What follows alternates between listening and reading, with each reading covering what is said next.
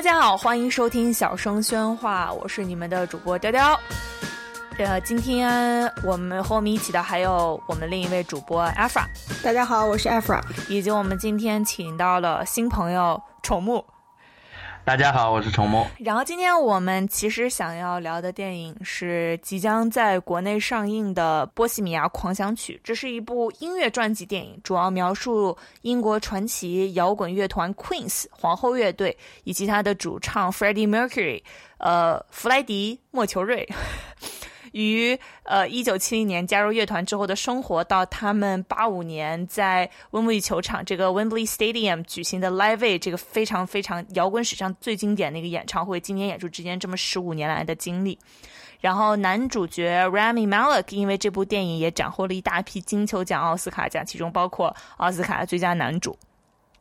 《波西米亚狂想曲》呢是一部非常典型的叫做不叫好的电影。烂番茄烂番茄上，我看到他影评人给出的分数是百分之六十一，但是观众喜爱分是百分之八十七。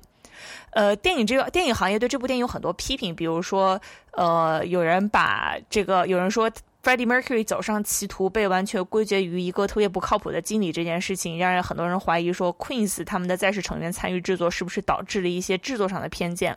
或者也有很多的，就是专业做剪辑的人也在批评他，说是配不上奥斯卡这个最佳剪辑这个奖项等等，有非常非常多的批评。但是观众非常喜欢，大家都掏出了票钱。反正我在电影院里面是从头唱到尾，然后泪流泪流满面。但是这些点都不太是我们这期最关注的东西。呃，今天《波西米亚狂想曲》在国内开始点映了，然后在三月二十二日的时候就会在全国开始上映，还有 IMAX，我看到还有卡拉 OK 版，就是你可以跟着他一起唱。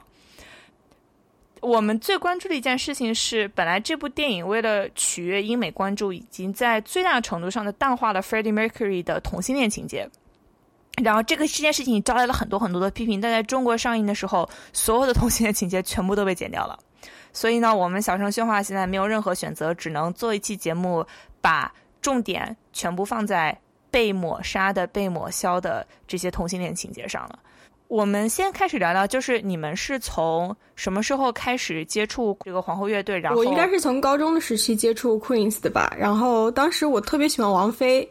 呃，王菲她在某个演唱会里面她翻唱了这首歌，然后我当时我就非常就是自然而然觉得我这是王菲的原唱，就是她的她她自己嗯。他自己创作出来作品，我当时就觉得我靠惊为天人，就觉得比他之前的歌要都好都好几万倍。然后当时上高中的时候，只要逃课出去唱 KTV，我肯定会点这首歌。然后因为这首歌有六分多钟，所以每次我唱完之后，大家都非常嫌弃我，然后就不再让我点别的歌了。然后这这首歌就是一个，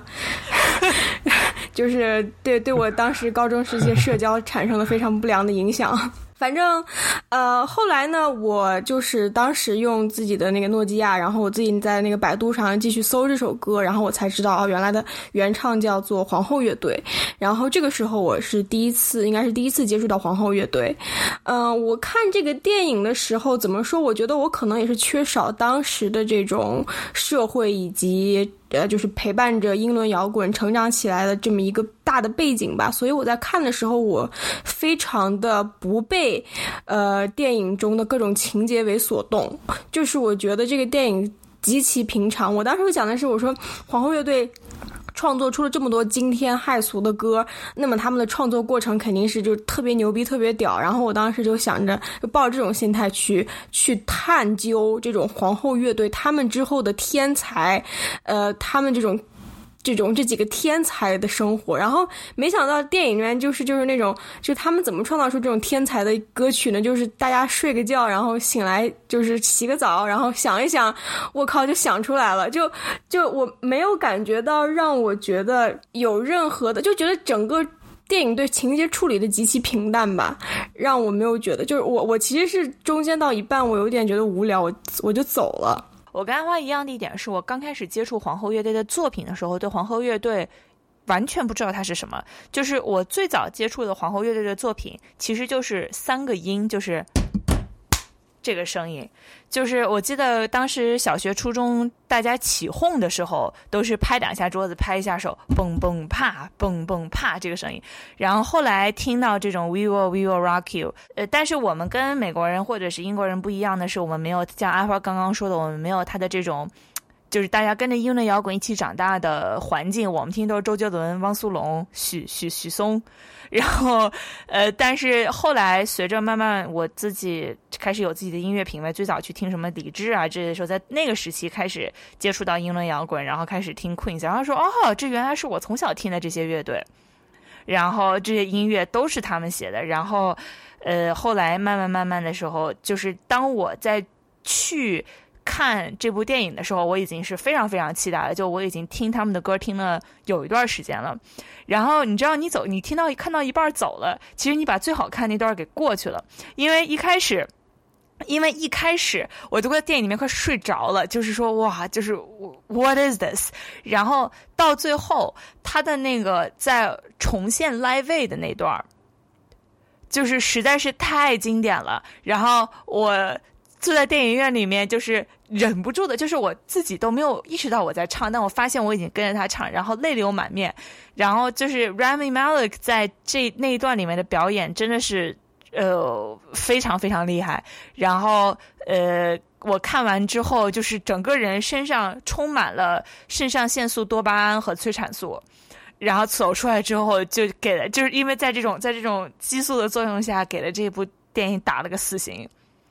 但是其实前面，然后但是等到我这个激素退下来之后，说 That was a that wasn't a good movie. It was just like 最后那段好像还挺爽的。然后前面那段我我就这都是啥？对我我我之后专门对比了一下皇后乐队当时那个呃 Live Aid 的原原版的现场以及电影中的现场，就是我发现细节还原的非常非常好，然后我被这种还原的精准度都震惊到了。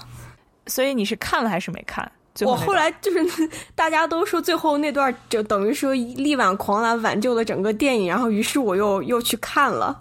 然后我发现就是那个因为那个 Freddie 他不是当时在弹一架钢琴嘛，然后钢琴上摆了一个啤酒，摆了好几个那个 Pepsi 的那个呃罐子，然后我就还仔细就是把两个两个视频我就放在同一屏上，我对比了一下这个罐子的摆放位置，我说我靠，摆放位置都很精准啊，不错不错。还原度还是真高，还原度很高呢。这个电影可以。我一开始知道 Queen 的时候，大概也就是高中的时候。我高中有一段时间非常的迷摇滚，然后我就特地去找了那个英国有一个摇滚叫华丽摇滚，Glam Rock 是吗？对，我当时就在找这一段。后来我是根据像早后期的，像山羊皮乐队啊这些乐队，网上找的时候找到了 Queen 乐队，而且我当时听的第一首都不是他们最经典的那几首摇滚歌曲。我最开始听的是那个《Love My Life》，就是它其中有一首很感人的情，对，就这首情歌。我当时是迷的这一首，我才开始找他们其他的一些歌，然后我就找到了像《波西米亚狂想曲》，其他的像非常著名的像《我们是冠军》啊，《We Will Rock You》啊这些歌，我倒不是很喜欢，但是好像其他人应该很喜欢这些歌吧。这是我对他们印象很深的，所以我后来一直在关注他们。对，就是呃，皇后乐队。基本上是我们在想到摇滚的时候，很有可能在脑子里面出现的第一个旋律，就是他那个 "We are the champions"，就是你在呃什么各个各样的那种运动广告里面，然后还有包括我今天呃跟一个朋友聊起来说，你跟 Queen 是呃你不是你跟皇后乐队是一个什么样的连接？他说我小时候他当时是在呃打 varsity 篮球。然后每次他是美国人，所以他没有就是这种这种感觉。但是他没有不是他是美国人，所以他没有这种呃和就是在英国英伦摇滚英英伦摇滚长大这个氛围。但是他每次进场的时候，就听到那个砰砰啪那个声音，像然后回想着他自己的心跳，让他越来越高的肾上腺素，他准备要上场冲锋陷阵的时候的那个就是学校的那种非常垃圾的。大呃扩音器在在放 Queen 的音乐，然后他说这个对他来说是他和这个这个音乐之间的连接，然后也是从那个之后开始往上找，然后找到哇这个乐队太厉害了，怎么会有这么多非常好听的歌？对，所以这是我们这一代人，无论是中国人还是美国人，还是其他地方的人，可能就是都是先他的音乐先钻到你的脑袋里面，你才慢慢的知道这个人是谁。然后对，然后在我们回溯这个人的故事的很多过程中，会现就发现很多东西。第一，我发现他是个印度人，他是印度裔，他好像是印度一个少数的族群，对，他不是那个纯正的印度人，对，他是信仰印度印度无数族群里面有一个信仰拜火教的族群，然后他是这个族群的，然后呃早因为早期就是颠他家人颠簸流离，最后到了英国。然后还发现的，我我又发现了说，哦，就是 Freddie Mercury 是一个同性恋。然后我当时在想说，嗯，这个电影会怎么处理呢？既然如果它是个美国电影的话，既然肯定会大大方方的说啊。然后我出来之后就会想，他对于呃 Freddie Mercury 的性向，Freddie Mercury 性向本身就是非常有争议的，因为他对于自己的私生活，呃。非常的就是保持，就是他对自己的私生活非常非常的小心。然后，但是，呃，我就想这个电影应该怎么处理？因为你很难把一个，特别是那个时代的呃艺术家和他的性向分开来，因为他的性向在很大程度上定义了这个人在那个时代所接触到的压力，所这个时代所接触到的。呃，无论是歧视也好，他的心理的很多路程也好，都是很难和他的创作分开的。所以我在想，电影该怎么去处理这种性向和他的艺术创作之间的关系的时候，我比较失望的发现，他其实还是呃给就这部电影是拍给 Queen 的粉丝看的。然后他为了取悦粉丝，然后粉丝可能就不是很想看到这种呃同性恋的 soul searching，同性恋的这种这种自我审视，就单纯给你听歌了。我我当时看的时候，其实我非常的期待，因为他当时一开始出了这个通知的时候，我就一直在关注他们的整个流程的操作。因为对于我来说，那个 Friday 同性恋这一件事啊，很重要，而且是很重的一个点。有意思的是，他们的乐队本身就是叫 Queen 嘛，我们后来都也都知道，同志大概就都被自称或者是被人称为 Queen 嘛。而且我后来渐渐的就发现，他们中间不是传出了很多一些乱七八糟的一些事情，就是混导演啊、主演和之间不和啊。而且它里面就传出了对于那个 Friday 到底怎样表现他作为一个同志艺术家这一点，好像好多人都不愿意过分的谈。而且我最后看电影的时候，我当时也给他打了四星，就是看完过后，趁着最后的那个劲嘛，给他打了四星。但打四星睡完一觉过后，我就后悔了。因为觉得这部电影其实很拉，而且我想看的完全没有。而且我对这部电影的一个很大的印象就是，它其实是拍给那些，就是就正常的同志看的。我不知道你们懂不懂我的意思，就是，就即使是同志中嘛，也有一些很主流的同志，就是他们是那种，就那种好像有点中产的，就是看着其实就像整个直人一样，并不是那么的，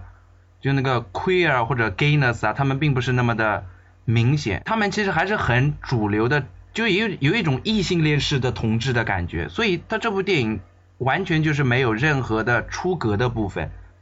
和 Queen 这个乐队自己本身的这种出格那么出格和那么突破性相比嘛，就这部电影太中规中矩，就最后给人一种很就是很不不好的一种感觉，反正对于我个人来说的话，就是一部很主流的好莱坞的这种商业传记片。就是你是觉得有点淡化了皇后乐队的这种另类性，对吧？淡化了皇后乐队所，就是你你你一看到皇后乐队的观感，你就会立马就会觉得这个皇后乐队就非常的 queer，就是淡化了这种 queerness，是不是这个意思？对，而且他如果就是皇后乐队诞生的时候，其实也是整个英国的那个地下摇滚和华丽摇滚崛起的时候嘛。你看当时的无论是那种滚石乐队啊，还是其他像枪与枪炮与玫瑰这些乐队啊。他们无论在外形上就是走向女性化、中性化嘛，或者是他们的整个一些行为啊、日常生活啊，或者是歌里面，它这种激进性和颠覆性非常的强。但这部电影就完全没有，就有种像美国中产阶级的温开水的那种感觉，给你非常安心的一个部分。对对，因为我在想，就是那天在看一篇文章说，呃，这个这个呃，摇滚里面有非常多种吧。就是比如说，呃，那我本来想说 David Bowie，但 David Bowie 他有一个 glam 的这个阶段，但是他更多是 pop。然后，呃，就是像 Queen 啊，他们本身当时是非常非常出格的。然后他当时在，是最早一批开始挑战性别边际的，用音乐去挑战性别边际这么样人。就是他怎么去挑战性别边际？你回想一下。这些电影，这些就比如说，呃，Queen 他自己会穿上女装，然后或者是会拿着嗓子唱 Killer Queen，就是他完全带入了一个去描，就是以一个非常女性的视角去描述一个呃高端妓女。就 Killer Queen 那首歌非常非常好听，是我最喜欢的一首歌之一。然后，呃，然后但是如果你纯男性视角的，呃。摇滚是什么样的？林肯公园，对吧？他讨他讨论的更多是那种，或者是呃，汪峰，他还是那种 male angst，就是男性的焦虑，就是但是 Freddie Mercury 和他们同样是男性的声音，描述的东西是完全不一样的。然后他也有这种非常主流的，呃，我们就是胜利、鸡血。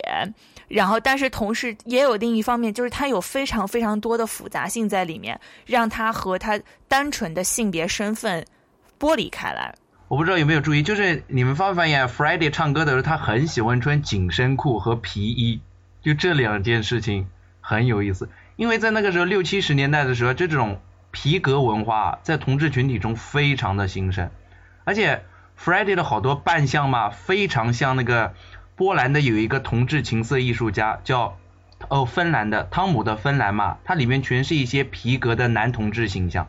，Freddie 的那个造型非常的像，所以我很怀疑他应该是看过那些漫画的，就是那些画。我就说 Freddie，而且他的一些歌词啊，无论是像《波西米亚狂想曲》，还是他其中的在最后的那个 Live Aid 唱的好几首歌啊，你要听他的歌词，你就会发现他歌词里始终存在着一个很边缘的一个形象，他并不是那么。主流积极向上的一些歌，所以他其实无论是分析 Freddie 这个人啊，他的一些艺术品味啊，或者是他的作品啊，他里边的这种边缘性啊，无论是来于他自身的一种艺术家的这种天性，还是他和他生活有关，或者性取向和他的出身有关，其实无论怎么说，Queen 都不可能放在主流的这一块。所以我觉得这是这部电影里面非常缺失的一点。这部电影很可惜的，我觉得可惜就是让少莱坞。商业大片给拍了，如果他要能是变成艺术电影嘛，我觉得他会变得很出格的话，那还是很令人惊喜的。对我我，而且我最近发现一个点，就是因为商业大片的商业片片拍这种呃非常呃 prominent 的，就是这种非常有名的历史上的 gay figure，呃非常喜欢做的一件事情是把同期圣母化，就是。我你去看什么呃讲图灵的那部电影，然后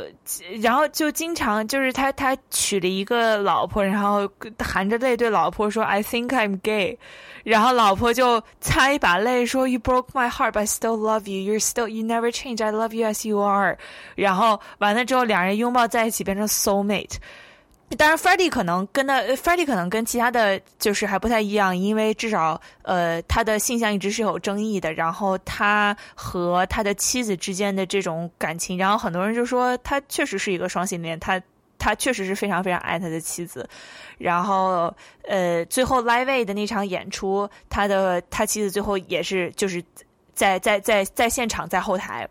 对他来说，这是就对他来说是一个非常重要的人。但是，就这种，就同情本身是一个非常非常悲惨的群体。然后，那在荧幕上不断的给他们一个这样的预期，说你就要用母爱的包容，呃，把把这种非常这这个受害者的群体给他冠上一个母性，这这一点让人非常不舒服。就像呃。就是 Rami Malek 和在电影里面和女主之间的关系变成了一种，就是他给女主打电，他给女主买了一套房，然后黏在这个女主身边，然后晚上还打电话要黏她一下。在性别理论里面提到，经常提到的这种，就是把女性母亲化的这么一个角色。哎，就是 Can be better。再回到就是刚刚重木说的，这部电影是一部让非常主流的这种同性恋群体，甚至是这种主流的中产群体非常舒服的一部电影。也就是因为里面很多情节，就比方说，呃 f r e d d y 向他的当时的女朋友，后来他妻子求婚的那一段，就是这这一段情节，就是无论从构图，还是从整个情绪的铺垫，还是从最后，呃，女主角。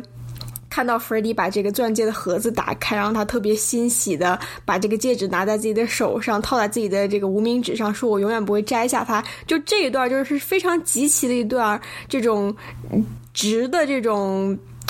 Couple 非常俗的一个这种女性想象中的这种完美的浪漫的求婚场面，对，再加上就是我我我记得很清楚，就是当时小学的时候，我应该是二零零四年雅典奥运会那一年，就是 We're the Champion，还有呃 We Will Rock You 这两首歌，就感觉在中国的大街小巷都在播放，嗯，然后随后到了大概零。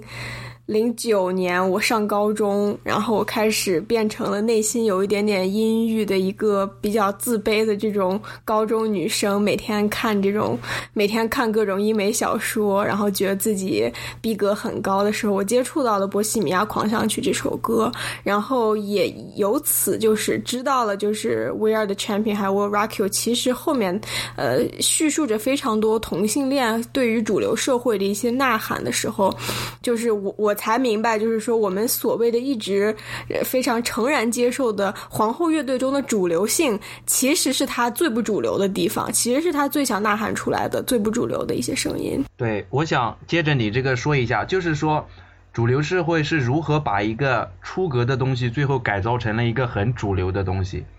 这一点，无论是我们对 Queen 的那些歌的一些表现，还是在这部电影里面，你都会发现。这部电影很就是很技巧的，他把那些激进的东西都或是去除了，或是直接把它给扭转了，最后就把一个满身是刺的一个东西，最后全剥掉了，就剩下一片很温和的东西呈现给你。我觉得这是这一部电影最让人失望，就是对于性少数来说是最让人失望的一个东西，而且但是对于主流社会来说，它确实是一个很安全的东西。所以好多人说这里边如果存在着任何的那种出格啊、颠覆或者反抗，我觉得都是很虚假的一点。这也就是好莱坞很让人头疼的一点，就是它一方面打着我们是电影，就是电影的那种艺术具有反抗性嘛，但另一方面，它强大的主流价值观和商业的这个利益，又把它的这种反抗嘛压到了最低，甚至是一种很虚伪的一种反抗。所以我觉得这部电影就是一个很好的案例。对，我在想哈，就是如果是我的话，我会怎么去讲这个故事？就是你怎么去呃描述这个人的形象，才能够让大众更好的能接受？因为就是说，呃，我们在讨论 Queen 的这个乐队的 queerness，就是它的出格性的时候，还是在是很多很多年之前，还是五十年之前的这些事情。四五十年之前的这些事情，那么在这在这四五十年这些事情里面，这个地球已经发生了非常非常多的改变。哪怕它不是在我们眼前，这种 queerness 一直在我们的后脑勺，它一直在我们的视线的边缘。然后慢慢慢慢，随着我们呃年龄的增长也好，随着我们视野的增长也好，开始能够去注视这些之前在我们小时候视野边缘的这些 queerness，然后慢慢更多去接受它。但是，他们当时这种出格的东西，现在对我们来说是一种 given，就对我们来说不是特别具有挑战性的。我们小时候就见到在电，就很多人小时候在电视里面就见到过 Queen 的这种非常出格的扮相，或者是像 David David Bowie 当时更加出格，这种就是按他自己的按他自己的歌词来说，就是 She can't tell if you're boy or girl 的这种扮相。本身我们现在去看。他当时做的事情的时候，就不是一个很出格的事情。他当时只是存在，对吧？他只是 being being himself。然后我们现在再去看很我，那么他可能更多的会去还原，呃，这种他的这种 struggle，他当时做这些事情的出格性。给 Freddie Mercury 这个人带来的 vulnerability 带来的脆弱性和他自己个人上的 struggle，我觉得这两件事情电影也是以最大程度上能让一个普通观众共鸣的方式去呈现了。而且这就是而且什么叫做最大程度上能让普通观众共鸣？就是给他头上浇水，让他站在雨里面流泪。然后，然后，然后我当时就是我当时看见就不至于吧。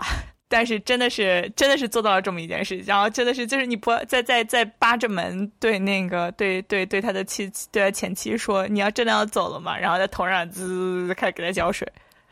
然后这个 Rami Malek 一双扑扇扑扇的小狗眼在那边哗哗的流泪，然后全电影院所有人都心碎了，对吧？就是呃对，然后这个时候你在成最大程度上跟他共情的时候，你也就接受他的当时这种就是像好莱坞这种。呃，浇了水的 queer 就掺掺了水的 queerness，呃，然后这部电影在国内上映的时候，这个我非常不就是第一，就我看到这个新闻就想说，呵，这还能在国内上映？然后在我看到翻到第二篇新闻，就是啊，都剪掉了，然后就呵，果然剪掉了，就一声冷笑。这个事情我都不知道该怎么评价，就是你在中国这个群体依旧是一个。在被抹去的这么一个群体，对吧？就因为我前段时间一直在关注耽美小说和它改编的一些影视剧嘛，这两年我可以说的话，就这两年如果观察的话，就是国家对于性少数这一块嘛，嗯，开始查禁的还是比较严格的，比前几年严格的多了。所以最后就在耽美里边就出现了，就是那种耽美里边的两个男性的角色，就经常被戏称为社会主义兄弟情。就为了掩盖的这种审查嘛，所以像《波西米亚狂想曲》进来的过后，如果对于我们大家几乎都一致的认为它必定会遭到删减，如果不删减的话，它完全不可能那个过线。而且其实删减里面好多人只注注注重了同性恋这一块嘛，其实他后面也说了，他删减的不只是同性恋这一块，他还删了吸毒的场景，就是，所以最后你会发现政府还是把同性恋放在了和。吸毒这些毒痞子这些人一起，但是国家早在两千年的时候就已经说了，就并不是一回事。但是整个社会风潮或者是政府自己嘛，好像都没有把自己以前做的事情当回事，所以他还是进一步削减了这种这些成分。我觉得对于我们一直生活在大陆的这些人来说嘛，这件事太稀松平常了，就是你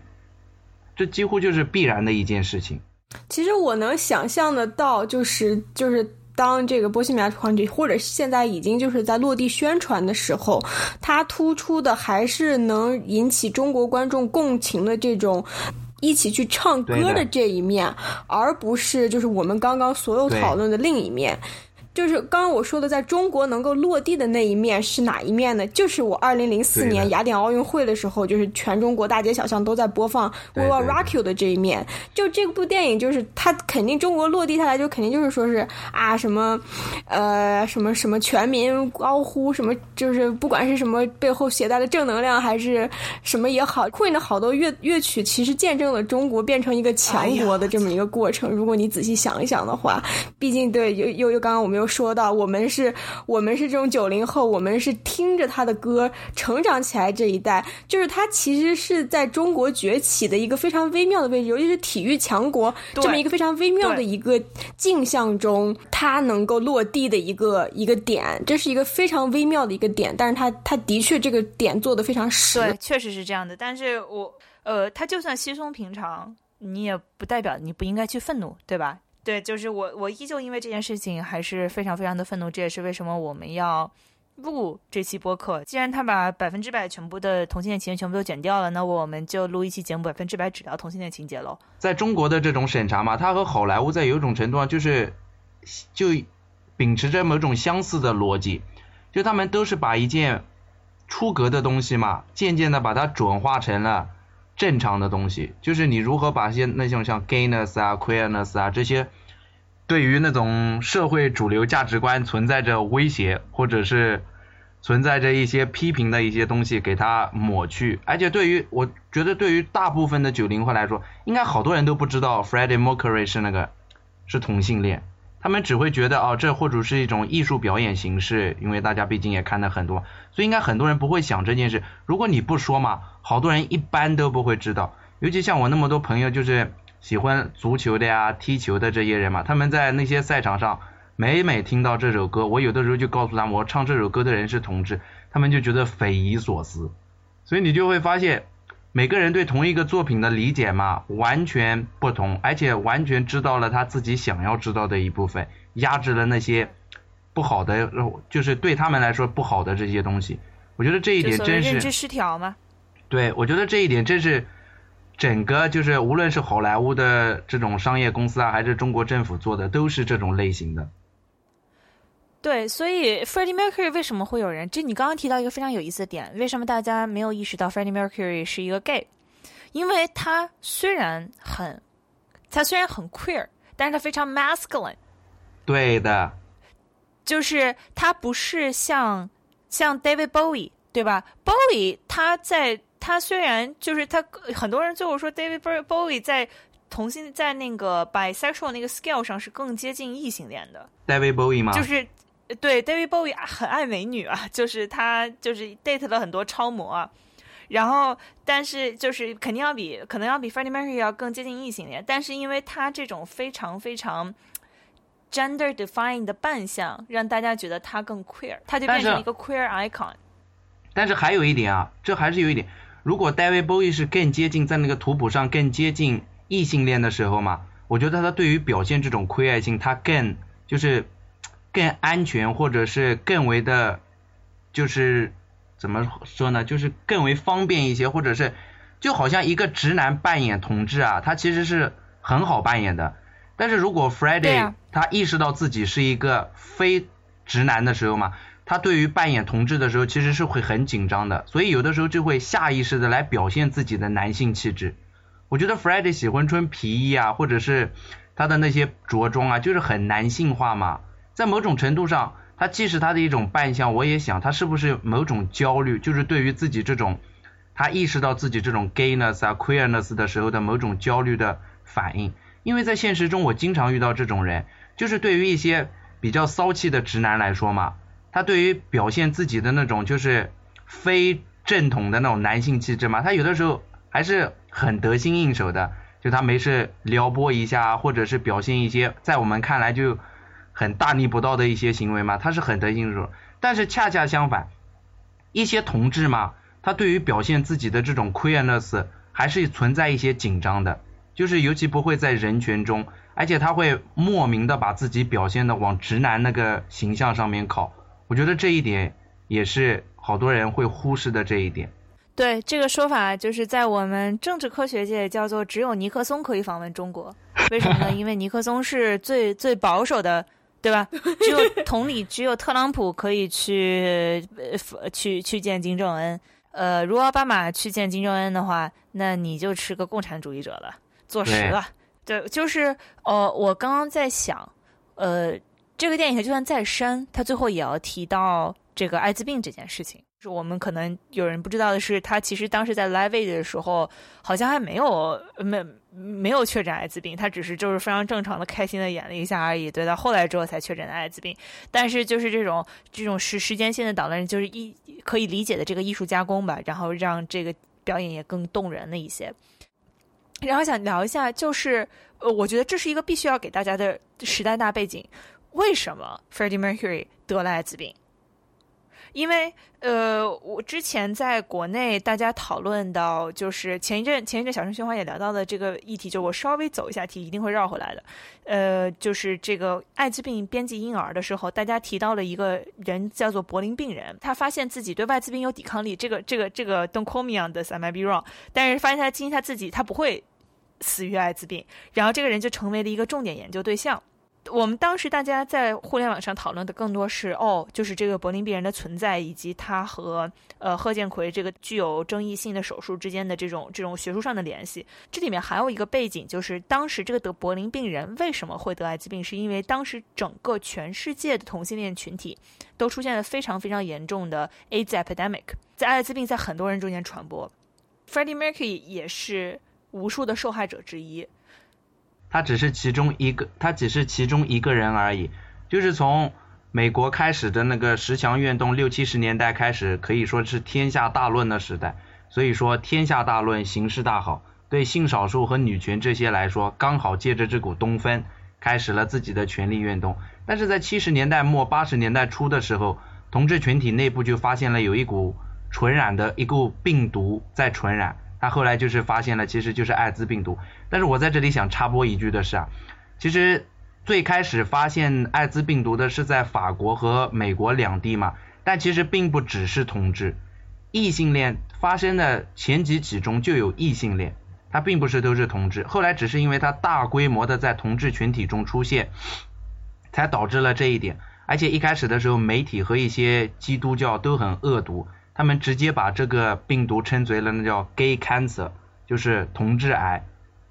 所以好多人当时都在都在这里边，而且像 Friday 他只是其中一员。像我查了一下嘛，像无论像福柯，美国的著名演员像洛克哈德森，还有美国的著名天才就是那个朋克教母的那个男朋友 Patty Smith 的男朋友罗伯特梅普尔苏普嘛，他们都是这其中的一员。当时得艾滋病的整个就是瘟疫，就是那个苏珊桑塔格说的嘛，是新世纪的一个瘟疫。所以只要是同志，大概都很危险，对于当时来说。对，我记得，呃，我记得就是我小时候听我妈妈说过一个 anecdote，就是她呃听说之前在就是美国有非常就是艾滋病肆虐的时候，有很多人是呃不去不敢用手去，就比如说他在公共厕所上厕所的话，会先撕一张纸，然后用这张纸。包着那个门把手，把门打开，然后再用脚撑着这个门，把这个纸扔到垃圾箱里面，然后人再侧身闪出去。就是他为了，就是他就是当时因为一方面对这方面知识不丰富，但另一方面就是艾滋病太可怕了，死相又漫长又凄惨。然后又是一个可以传染的东西，就是艾滋病在现在已经成为了一个像按照我一个就是因为按照我看到一些研究艾滋病人士，它更像糖尿病，就是是一个非常危险的病毒，但是你完全通过呃通过适当的药物治疗、适当的阻断疗法是可以活很久的。对，像一个慢性病一样，可以跟你一生，然后但是你可以拥有正常人的一生。我想接着你这就稍微说一句，就是说当时艾滋病可怕，可怕到了什么程度？因为一开始七十年代末八十年代初的时候，医生对此手足无措，所以他们也不知道它到底怎么怎么传染，所以它其中就出现了好多很残忍的一些故事。在瑞典有一部前段前几年拍了一部短剧，其实是根据一个人的真实回忆写的，叫《戴上手套擦眼泪》。就当时医院的医生规定，所有的护士嘛，给这些感染了艾滋病的同志嘛，即使他们流泪的时候，也要戴上手套去给他们擦眼泪。不能用赤手去给他们擦眼泪。另外有一点就是，当他们去世的时候嘛，一定要把他们装在黑色的垃圾袋里，就是那种防辐射的一种袋子。但是它和垃圾袋长得很像，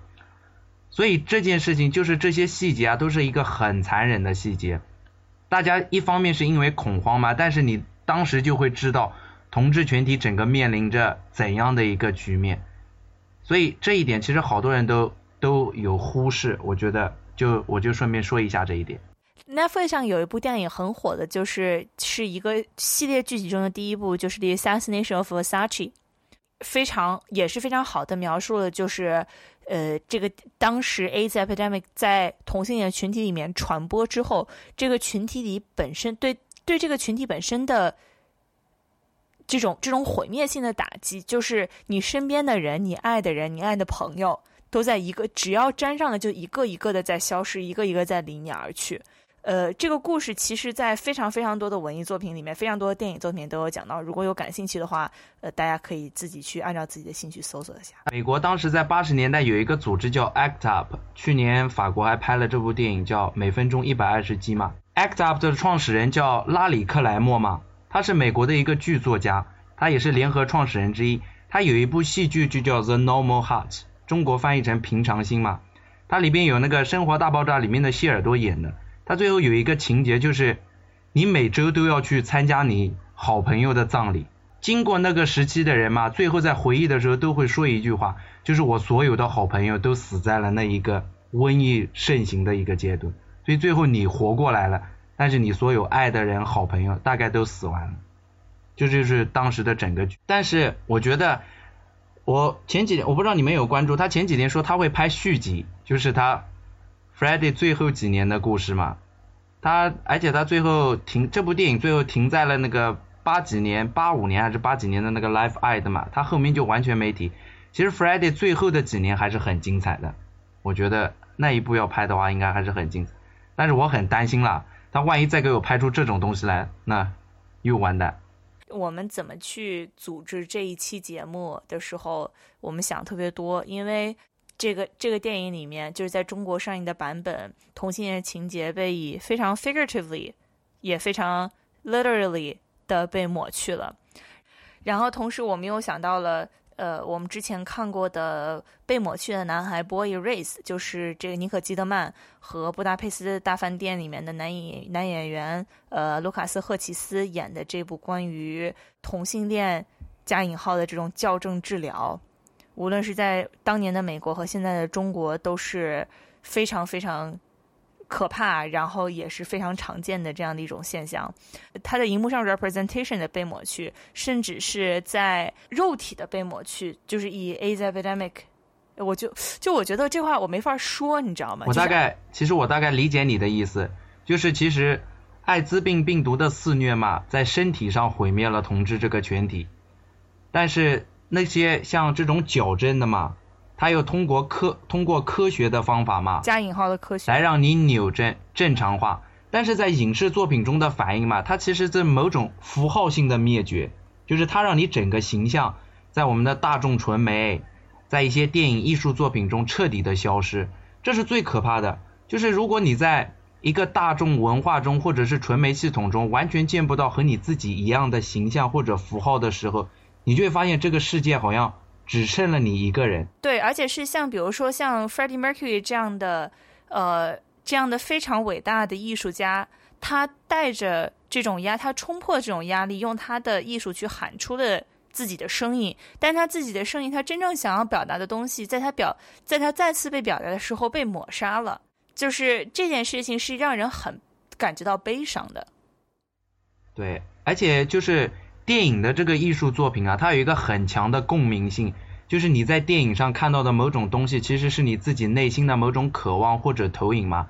当所有的像直男啊，或者是异性恋在屏幕上看到那么多爱情故事、牵手啊、接吻啊，他们欲望表现的时候，对于大批的性少数群体来说，他们却完全看不到自己的一些欲望的表达或者是一些生活的渴望。但是，而且他们看到这种主流太过强大。就导致最后他们开始怀疑我自己内心的这种欲望或者想法到底是不是正确的，是不是正常的，是不是应该能够继续的。所以这种其实是一个很坏的这种对于主流价值观内化所造成的自我冲突，就那种天人交战，最后也就导致了整个同志群体过分压抑。就是对于就每次提到同志，大家想起的都是一些悲剧故事，都是一些很倒霉的一些情节。我觉得这一点其实是最让人沮丧的。我记得我曾经读过一个，呃，关于银幕上的同性恋角色的一个调查，就是里面很多同性恋角色，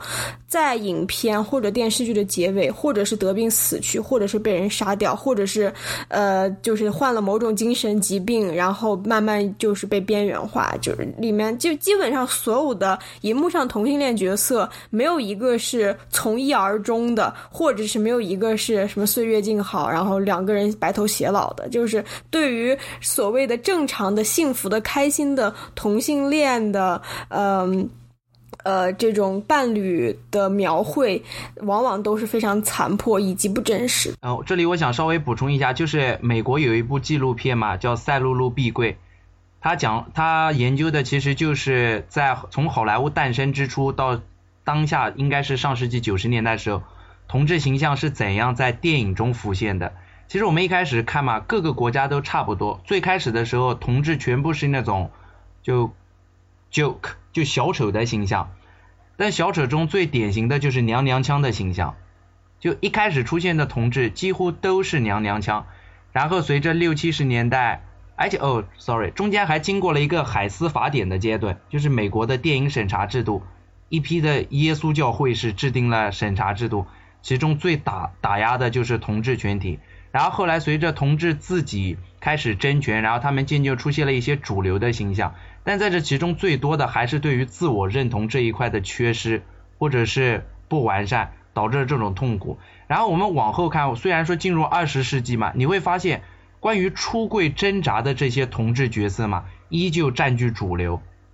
就是他没有把一个他没有去展现同志日常的这些生活啊，或者是他们的一些就很平常的生活，不是那么不是那么撕心裂肺的生活。我后来看到英国还是美国的导演，像安德鲁海格啊，他拍的那些周末时光 The Weekend，或者是他拍的给美国拍的那个 Looking，有一个叫悬的剧集，他拍的就是很正常的。否则，其他的那些电影只要涉及同志，好像都是一些比较痛苦的、就纠结的这些事情。我觉得这一点就是很值得注意，而且这一点在当下的中国嘛，其实也还是在延续着的。这是我稍微想补充一下的。就真的是除了叹气以外，都没有什么可以讲的了。就是这个，哦。这个电影它的就是你们觉得非常非常的呃讽刺吧？就是电影本身它带的音乐是这么 uplifting，但是整个电影在出来之后，到呃到到在中国的这个上映，对于 Freddie Mercury 自己所属的这个群体，反而是就如此黑暗的一个注脚。我就说嘛，即使像《波西米亚狂想曲》这样被删成了，这样进入中国嘛，但是这个。播报的新闻本身嘛，却暴露了 Friday 是同志的这件事情。就是一开始广大的直男观众，就是直人观众，完全不知道这回事。但是随着国外和国内媒体的相继报道嘛，反而让他们知道了这件事。所以这也就是福柯说的，宣传本身嘛，就是一个对于禁忌的言说。所以我觉得这一点能够让好多本身不知道 Freddy 是同志的人看了这个新闻，顿时。心头一凉，就发现啊，他原来是一个同志。否则在电影中你本身删的干干净净的，根本无序可循。但是在电影之外的社会中嘛，我们却发现还是有迹可循的。我觉得这一点还是，当然了，也就是以彼之矛就刺彼之盾。他竟然这样的对我们，我们也能就只能拿这块来那个。我觉得这一点其实就大家不必悲观，还是可以继续努力的。对，这也是就是我们最关注的一件事情，就是为什么我们要。讨论，呃，所谓 conscious 的有意识的观众，就是我们在去戏，就在去被一部电影取悦之外，然后我们可能还要去看到这，就是去注视这个电影里面更黑暗、更让我们感觉到抑郁、更让我们感觉到不开心的东西，因为这些东西有可能真的是里面，就是这些是电影真正接上现实的一些东西。然后，但是我其实刚刚。就是因为我们整个 podcast 的这一段都非常非常的沉重，但是我实在是非常想分享我在微博上看到的一个梗，然后就有人说为什么没有我 Freddie Mercury 在中国好像没有一个呃非常上口的中文呃的中文爱称，就像是刚刚有人说什么超杀女啊，什么就是美队啊之类的，既那就既然叫他冯巩吧，冯巩，就是这个，那其实。对吧？那其实我倒听过一个，就是好多人喊他龅牙叔呀。哦。对吧？就是因为他的牙比较。啊，我我我觉得还是冯巩比较好嘛。然后我看到底下有人一个，还有一个人回复，就是我发现小声希望特别喜欢黑毕赣，然后他他里面底下说了一个妈妈妈，life has just begun。对，我刚才在豆瓣上看到这个了，然后我当时就，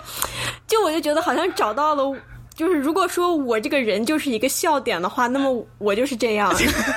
好的，那我们这一期的小声喧话就到此结束，然后感谢重木，感谢 Afra，拜拜，谢谢大家。